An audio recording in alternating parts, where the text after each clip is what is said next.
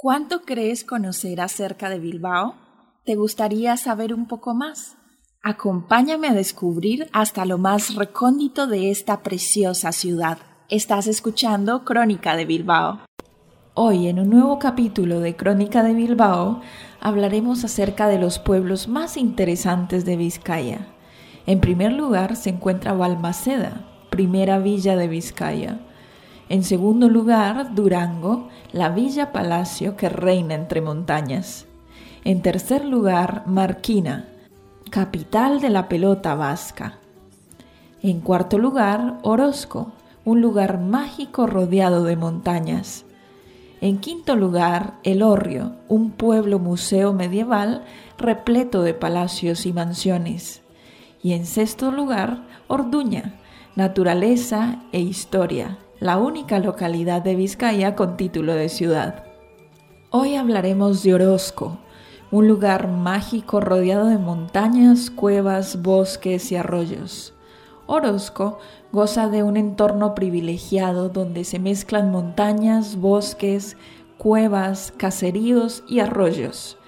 Este valle, abierto pero rodeado de montañas y atravesado por los ríos Altuve y Arnauri, es un lugar muy tranquilo con barrios encantadores. Entre las construcciones religiosas de Orozco destacan sobre todo la iglesia de San Bartolomé de Olarte, situada en el barrio Ibarra, y la iglesia San Pedro de Murueta. La primera posee una única nave y su origen se remonta a finales del siglo XIV. Por otro lado, la iglesia San Pedro de Murueta también cuenta con una nave en upside poligonal y bóvedas de crucería. Uno de los edificios más emblemáticos de Orozco es la Torre de Aranguren, construida en el siglo XVI en el camino que une los barrios Subiaur e Ibarra.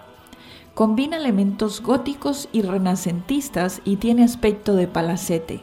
Por otro lado, resalta el hermoso puente renacentista Anuncibai, erigido por el arquitecto Martín de la Rea y Leguerzana en 1741.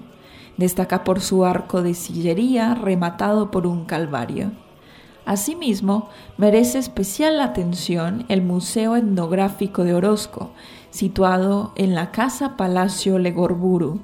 Dicho museo consta de tres plantas, cada una de ellas dedicada a un tema diferente el patrimonio histórico de la localidad, la vida tradicional en el valle y los pobladores de las tierras altas de Gorbella. Hasta aquí hemos conocido un poco más acerca del magnífico pueblo Orozco.